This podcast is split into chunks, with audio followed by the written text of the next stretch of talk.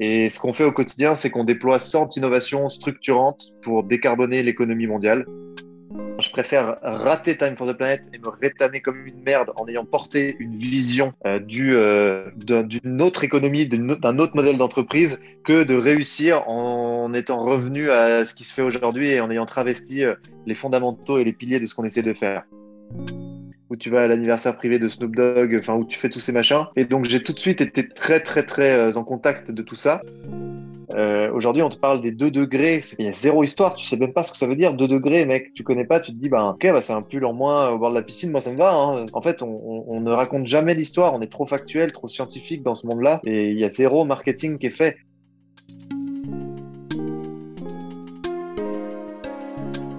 Avez-vous déjà rêvé de sauver le monde, tout simplement? Moi, oui, sûrement. Arthur Aubeuf, lui, nous invite à le faire tous ensemble. Après plusieurs aventures entrepreneuriales et la fast life aux États-Unis, il prend conscience qu'être à l'anniversaire privé de Snoop Dogg n'est pas ce qui l'anime au quotidien et il décide qu'à partir d'aujourd'hui, il doit être prêt à mourir sans regret chaque jour. Avec ses associés, il décide de créer le premier fonds d'investissement dans lequel tout le monde peut investir et ne gagner rien d'autre qu'offrir un monde meilleur aux prochaines générations. Je veux bien sûr parler de Time for the Planet. Alors pour cette fois, on va tenter un truc et diviser l'épisode en trois parties distinctes, plus courtes, pour que vous puissiez les écouter séparément. Cette partie-là, c'est plus la partie axée sur l'humain et l'équipe Time for the Planet. Je vous invite à l'écouter, elle est hyper intéressante.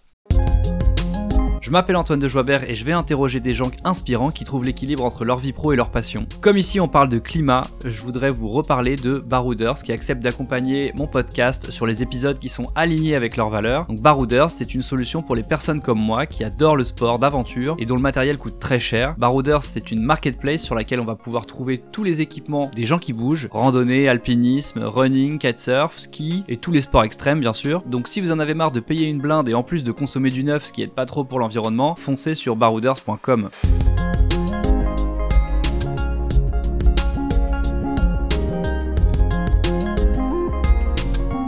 La médiocrité commence là où les passions meurent. Bah, parlons d'abord de l'équipe Time for the Planet. Comment, comment, comment elle s'est réunie cette équipe? Est-ce qu'il y a est-ce qu'il y a, je sais qu'il n'y a pas vraiment de leader. Il y a, vous, vous connaissiez avant? Il n'y a pas de leader, c'est cool que tu le dises. Et d'ailleurs, c'est vraiment pas la vision de fonder un truc en mode euh, entreprise classique avec euh, le chef euh, et les autres. Enfin, tu vois, on, doit fonctionner de manière hyper horizontale. Et d'ailleurs, enfin, petite info, on va sortir de la gérance de Time for the Planet, nous, parce qu'on essaie de se rapprocher toujours plus de ce modèle décentralisé. Et donc, on crée un board d'équipeurs qui ne sont pas vraiment des gérants. Et on sera dans le board d'équipeurs. Et en fait, ce board pourrait être composé de 50 personnes à terme parce qu'on fait monter de la compétence, pas pas du statut. Et donc, bref, on travaille à fond à ça et on n'est pas du tout attaché. Euh, en fait, on met vraiment pas du tout le projet au service d'ego. C'est vraiment l'inverse. Ici, il faut que les égos soient au service du projet, sinon ça ne marchera pas en fait. Euh, et comme on veut tous que ça marche beaucoup plus que, que nourrir nos égos, en fait, on voit que ça fonctionne bien de fonctionner comme ça. Donc, les associés, c'est pour moi tous des génies. Vraiment, enfin, euh, je suis chaque jour plus impressionné de pouvoir travailler avec des gens comme ça et j'ai une chance de dingue et, ça m'aide énormément parce que j'apprends beaucoup et, je remets en perspective en permanence et c'est vraiment très précieux d'avoir des gens comme ça autour de soi. J'ai de la chance et en fait, euh, c'est des gens on, se connaissait tous,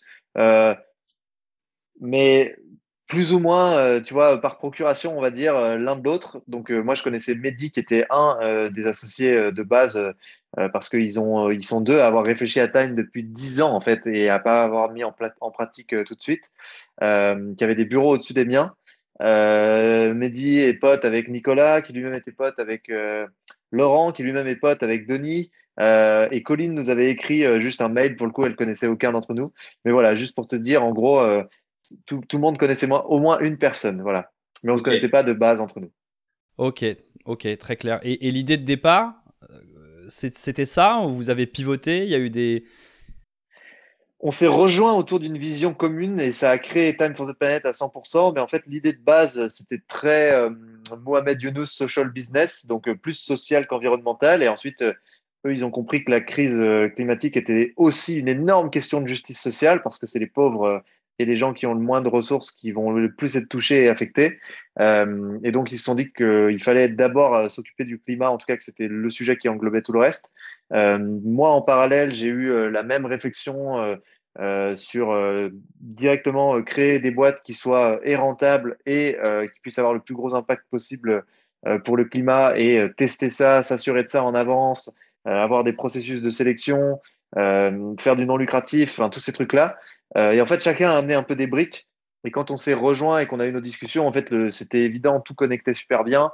voilà, le, le, modèle Time for the Planet, il était, il, est, il arrivait de Mehdi et Nico euh, avec le nom Time for the Planet. Moi, ça s'appelait Optimist, tu vois, mais en gros, euh, j'étais sur le truc depuis 3-4 euh, mois et j'étais vraiment allé les mains dans le cambouis, j'étais dans le concret. Eux, ils étaient en train de se dire, allez, cette fois, on y va vraiment. Euh, quand je les ai croisés, j'étais aussi au moment où, où, ils étaient prêts à y aller. Donc, en fait, c'est un espèce de, de, super concours de circonstances qui fait que ça a très bien fonctionné et qu'on s'est tous mis dans la démarche de faire time très rapidement. Quoi. Ouais, ok. Ok, ouais, ça s'est fait naturellement en fait. ça s'est fait naturellement. Ça devait se faire à ce moment-là ça devait se faire et on savait. Enfin, moi, je me rappelle très bien de la première discussion. On s'est dit, les gars, moi, enfin, je me rappelle leur avoir dit ça en les regardant, en leur disant, moi, les gars, je vais mettre ma vie en fait dans ce projet, euh, au moins les prochaines années de ma vie. Mais quand j'entends ma vie, c'est que je sais très bien que je pars pour des années de bénévolat. Je sais très bien que euh, c'est un projet qui est pas du tout conventionnel et qui sera beaucoup plus dur que ce que j'ai fait avant. Je sais très bien que c'est pas avec ça que je vais m'enrichir, mais en fait, j'en suis là dans ma vie. Euh, et c'est ça que je veux faire. Et j'ai vu dans leurs yeux qu'ils se disaient, OK, cool, c'est bon, tu vois, on est tous. ça s'est vu. Ça s'est vu. Et, et, et, du coup, euh, bah, c'est bien ouais, ce, que, ce que tu dis, parce qu'en effet, tu as connu le monde. Alors, je reviens pas sur ton passé, je vous invite euh, ceux qui nous écoutent à aller écouter d'autres podcasts, ou euh, notamment celui de Mathieu Stéphanie, qui, moi, c'est celui que j'ai écouté en entier, dans lequel il va, il va un peu plus en profondeur sur, sur ton passé. donc, tu as déjà une expérience en startup, tu as déjà revendu une boîte, tu, tu, sais ce que c'est. c'est quoi le déclic qui fait te dire euh, bon, maintenant, en fait, euh, ma vie. Euh, parce que j'imagine que tu. Enfin, je le sais d'ailleurs, qu'en vendant ta boîte, tu t'es pas mis à l'abri financièrement pour quatre générations. As, voilà, tu as, gagné un peu d'argent, mais c'est. Enfin, c'est très confortable, j'imagine, mais pas, pas de quoi se prendre une baraque aux quatre coins de la France. du coup, du coup, comment ça, comment tu t'es dit à un moment, bon, en fait, euh, l'argent, parce que c'est vraiment une question moi que je me pose actuellement et, j'ai cette prise de conscience, je me dis en fait, l'argent, ça y est là, moi je gagne assez pour euh, subvenir aux besoins de mes enfants et de ma, famille et, et, de moi-même. Le reste, ce serait en fait, ce serait du matérialisme. Euh, et j'ai l'impression que c'est un peu un message que tu portes. C'est quoi le moment où tu t'es dit ça? C'est quoi le déclic? Bah, je pense que le déclic, c'est la, nature pour moi parce que ça me permet beaucoup de prise de recul et je me rends compte que j'ai pas besoin de grand chose pour, euh, pour avoir tout ce dont j'ai vraiment besoin. Et en fait, euh, le, le, déclic, entre guillemets, c'est d'avoir eu la chance de très vite être au contact de ce qui est censé être vraiment l'apogée euh, d'une vie réussie. donc, tu vois, traîner avec des gens connus aller dans des événements euh, très stylés. Enfin, dans ma dernière expérience pro avant Time for the Planet, donc je gérais l'Europe pour un réseau social américain. Euh, c'était vraiment dingue parce que c'était exactement la startup qui lève des centaines de millions, euh, euh où t'emmènes des influenceurs à Los Angeles, dans les loges du All-Star Game, où tu vas à l'anniversaire privé de Snoop Dogg, enfin où tu fais tous ces machins. Et donc j'ai tout de suite été très très très en contact de tout ça. Et en fait, j'ai ressenti profondément que ça ne m'apportait pas grand-chose en soi et que ce que je voulais vraiment, moi, c'était euh, me promener euh, dans la nature, euh, ne pas perdre l'occasion d'avoir une jolie vue devant moi, ne pas perdre un rayon de soleil quand il y en a un. Mmh. En fait, c'est juste ça que je cherche. Et je pense que mon déclic, c'est que j'ai grandi et que j'ai été élevé dans un monde très simple, mais c'est mmh. un monde très simple qui me suffit. Et du coup, ben, tout le reste, ça me chauffe moins, en fait. Et donc, j'ai plus besoin de savoir pourquoi je me lève et à quoi je sers euh, que euh, quel est mon prochain objectif et euh, quelle sera la marque de, de la montre que j'achèterai l'année prochaine. Du coup, c'est peut-être un truc qui est inné à moi-même. Je pense que chacun doit trouver ce qui vraiment lui fait du bien et ce qui vraiment le met dans des dispositions pour être une personne épanouie, rayonnante. moi, en fait, tout ça, tous ces trucs qui sont des signes extérieurs de réussite et de richesse, ça m'éteignait plus que qu'autre chose. Et donc, euh, je me suis dit que j'avais pas envie d'être un mec éteint, euh, aigri, fatigué, parce que c'était pas moi et que c'était pas ce que je voulais être quand j'étais un, enfant. Je me sais très bien qui je voulais être quand j'étais enfant et, et, et je veux pas lâcher ça. Et en fait, je me suis dit qu'il fallait que je me rééloigne de ça et que je revienne à des choses plus simples. et c'est ce que j'ai fait. Ouais. Ouais, est-ce qu'il n'y a pas un côté aussi euh, pour reprendre euh, une punchline d'Orelsan dans son dernier album, euh, ce qui compte, c'est pas l'arrivée, c'est la quête. je, m'explique. C'est, en effet, maintenant que toi, tu as déjà vendu une boîte, et bon, alors, tu as eu cette chance de connaître un peu la grande vie, et en plus aux États-Unis où tout est fois 1000 avec, les, réseaux sociaux et, et, les expériences et les événements que tu as vécu. En effet, je sais pas toi, mais moi je connais peu de gens qui euh, ont atteint euh, un super niveau de richesse, ont, vendu une boîte euh, et se sont dit c'est bon, ma vie est finie, j'ai plus rien à foutre, je vais passer les 40 suivantes à rien foutre. en fait, il faut, il, faut, il faut avoir un but, un but de vie un peu plus perso. Il y a peut-être un peu de ça aussi, non? C'est, je préfère avoir un projet que qu'en terminer un. En fait, ce qui est marrant, c'est que hum, cette phrase là, ce qui compte, c'est pas l'arrivée, c'est la quête c'est un truc que disait toujours le CEO donc de cette fameuse boîte américaine. Il disait It's all about the journey. Donc euh, tout est dans le chemin. Et en fait, euh, c'est vraiment ça. Euh, je suis d'accord pour le coup, même si lui, pour le coup, son chemin a été assez, assez chelou. Mais en tout cas, c'est vraiment ça. Je pense que ce qui est important, c'est de se sentir utile. En fait, on est un être social. On a besoin que on apporte quelque chose, une valeur au groupe. Et donc, comment est-ce qu'on se sent utile? Comment est-ce qu'on voit qu'on a un rôle à jouer? Euh, ben c'est très difficile de, de le mesurer aujourd'hui, sauf dans euh, des secteurs comme l'humanitaire, comme dans le caritatif. Euh, dans, et en fait, je pense que c'est ça notre plus gros besoin, c'est à quoi je sers? Parce qu'en fait, on a du mal à se, à se, poser la question de manière très franche. Mais la vraie vérité, c'est que cette question, elle est toujours là de manière intrinsèque. C'est à quoi est-ce que je sers? Et, mm. et, quand on ne sait pas répondre à ça, ça va pas du tout. On est en dissonance, quoi.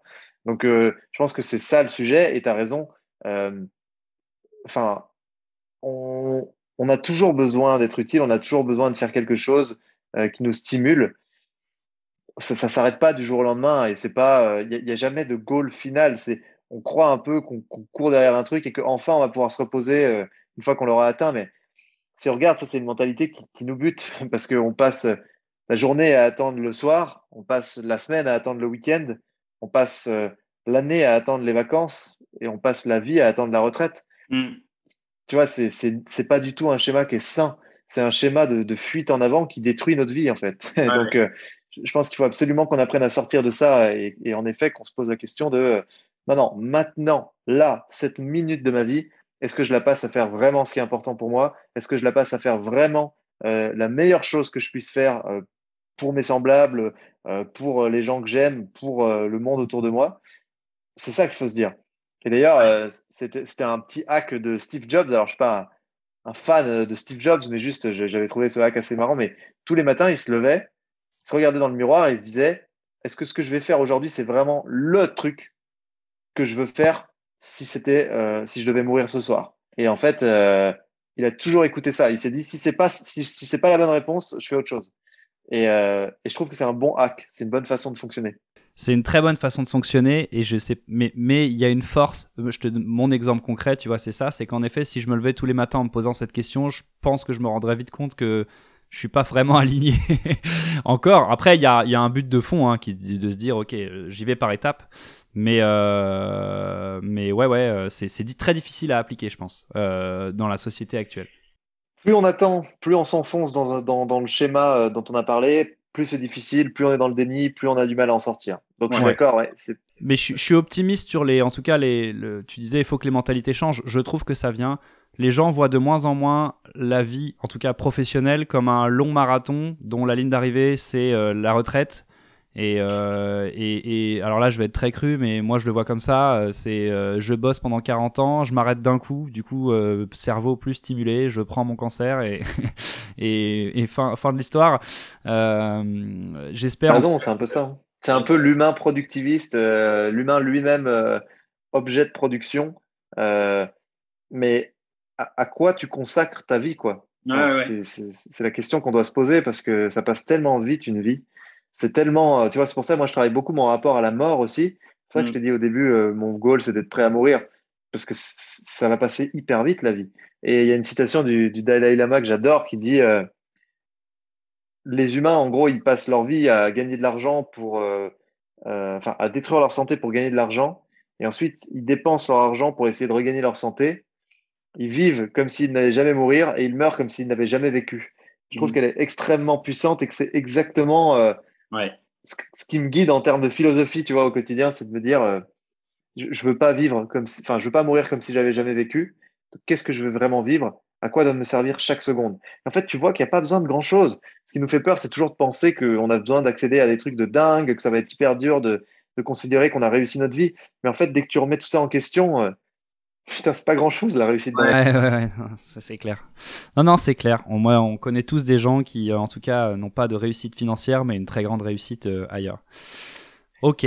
Merci pour cette petite partie philosophie, c'est un bon rappel et les gens qui nous écoutent, alors voilà, moi je le dis, c'est quelque chose, des concepts que j'ai encore du mal à appliquer, mais je m'efforce de progresser chaque jour, donc euh, j'espère que ça aura inspiré beaucoup de gens.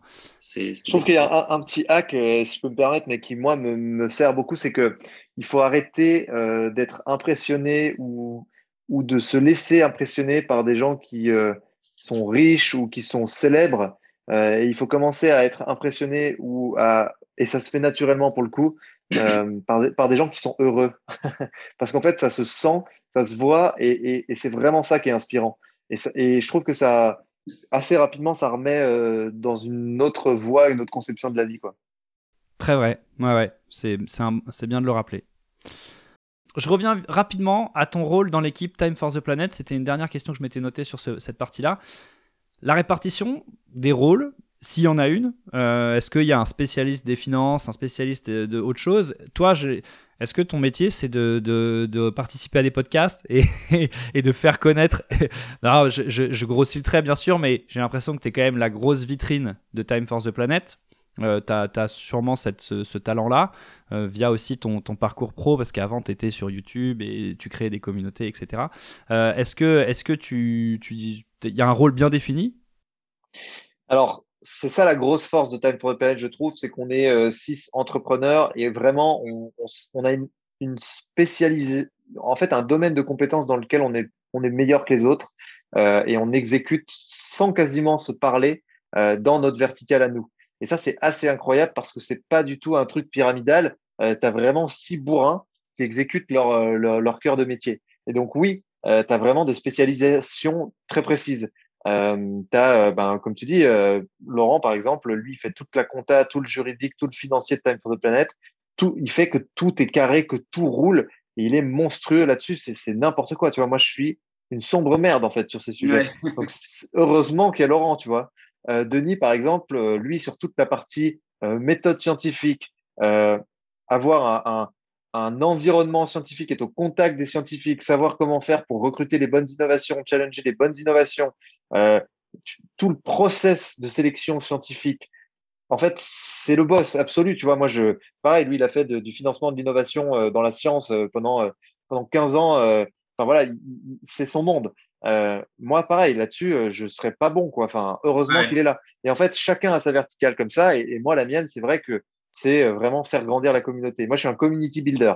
Euh, donc, euh, ça, passe par beaucoup de choses et j'ai eu la chance d'avoir un, parcours qui m'a permis de maîtriser plein de trucs. Tu vois, par exemple, bah, il faut savoir créer du contenu tout le temps, que ce soit le contenu pour les réseaux sociaux. Je crée du contenu quotidiennement sur les réseaux sociaux. J'alimente tous les jours sur les réseaux sociaux, mais tu as aussi savoir toi-même te mettre en scène, incarner le projet, dégager une énergie qui fait que les gens ont envie de participer à ce projet, qui sentent que c'est un projet qui est fédérateur, rencontrer euh, les différents acteurs. Moi, je suis l'hameçon, en fait. Quand je me, mm.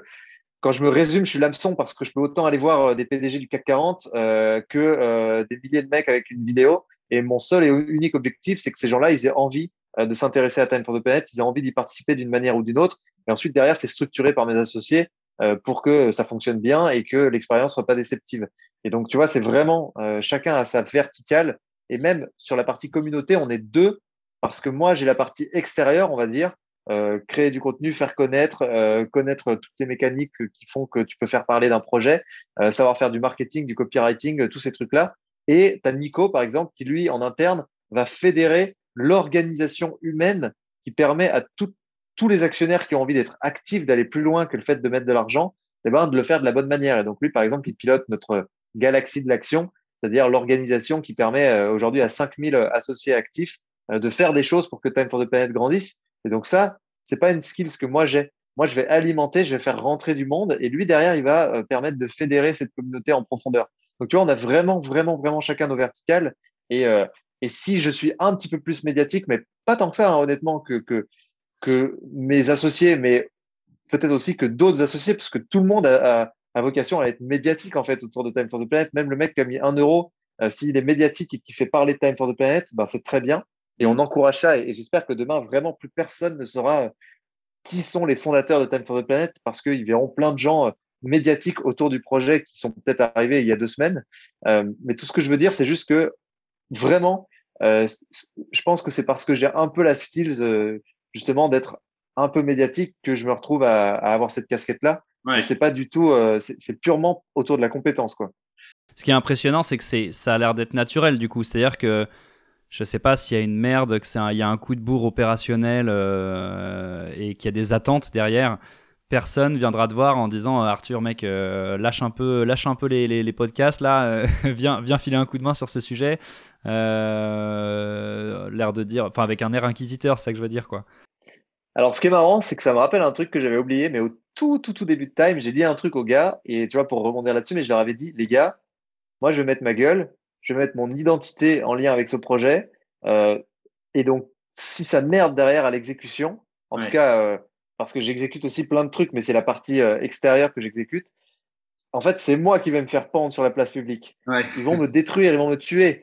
Donc, du coup, il faut vraiment que vous soyez bon sur l'exec derrière et, et qu'on se lâche pas, quoi, parce que euh, certes, je vais peut-être euh, assumer entre guillemets la, la, la, visibilité médiatique en partie, mais par contre derrière, faut que faut que faut, faut, faut que ça suive, sinon je vais je vais crever en fait et je vais passer pour un tocard. Et c'est aussi ça que les gens voient pas forcément, c'est que certes tu vas avec ta gueule, avec euh, avec toi, ton image porter une partie du projet, mais du coup derrière si ça merde, c'est toi qui es mort quoi. Donc c'est aussi une responsabilité en vrai, et c'est aussi la responsabilité que tu dois toujours être euh, en forme, tu dois toujours dégager cette énergie positive pour que le projet il, il, se porte bien et que ça incarne vraiment les valeurs du projet. Tu peux pas te permettre d'être claqué, d'être fatigué, de tirer la gueule, euh, euh de pas avoir envie de parler en fait. Et, euh, ça aussi, c'est des choses qu'il faut assumer et ça fait partie du package. Et souvent, on voit que le côté cool. Ouais, bah c'est toi qu'on invite.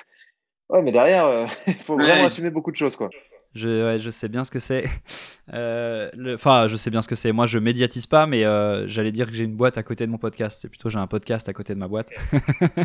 et, et, et, là, je suis dans le sujet. Euh, euh, on a vachement bourriné sur le commercial euh, parce qu'on avait cette problématique-là. J'ai mal anticipé l'opérationnel. Et là, j'aimerais bien avoir un associé à qui dire, euh, mec, l'opérationnel, c'est toi, s'il te plaît. parce que c'est hyper complexe de tout, de tout faire. Mais, sûr. mais, mais, mais mm, vous, ça a l'air hyper naturel et ça, ça, ça me montre l'énorme valeur d'être une équipe et, ça rappelle la partie humaine quoi de, Time for the Planet. Il y a des humains qui, se sentent et qui n'ont pas besoin de se parler. J'ai l'impression c'est une équipe de, de, sport quoi tout, tout repose sur le collectif dans Time. enfin, tu vois, même si on était que nous, il se passerait rien. Enfin, c'est la force de Time, c'est qu'il y a des milliers d'associés, citoyens qui nous aident. C'est vraiment tout ne repose que sur le collectif. Ce projet ne dépend que du collectif. Euh, si on n'est pas dans une logique collective et qu'on et que les autres ne comprennent pas qu'ils ils font partie du truc, ça, ça, ne marchera jamais Time en fait. Donc c'est vraiment, euh, c'est vraiment super important et tu as raison. Après, tout le monde exécute, mais chacun exécute ses parts, euh, ses parties. Très clair. Okay. Pareil, quand on fait des erreurs, quand on foire des trucs, ce qui nous arrive très souvent, euh, on n'est pas là pour blâmer en fait. On porte le blâme ensemble, euh, on porte la responsabilité ensemble. Il n'y a pas de coupable. On dilue ça sur l'ensemble des, des, gens et, et c'est très bien parce que c'est sain, je pense. Ouais, c'est clair. Ok, merci. Hyper intéressant toute cette partie. Je t'en prie.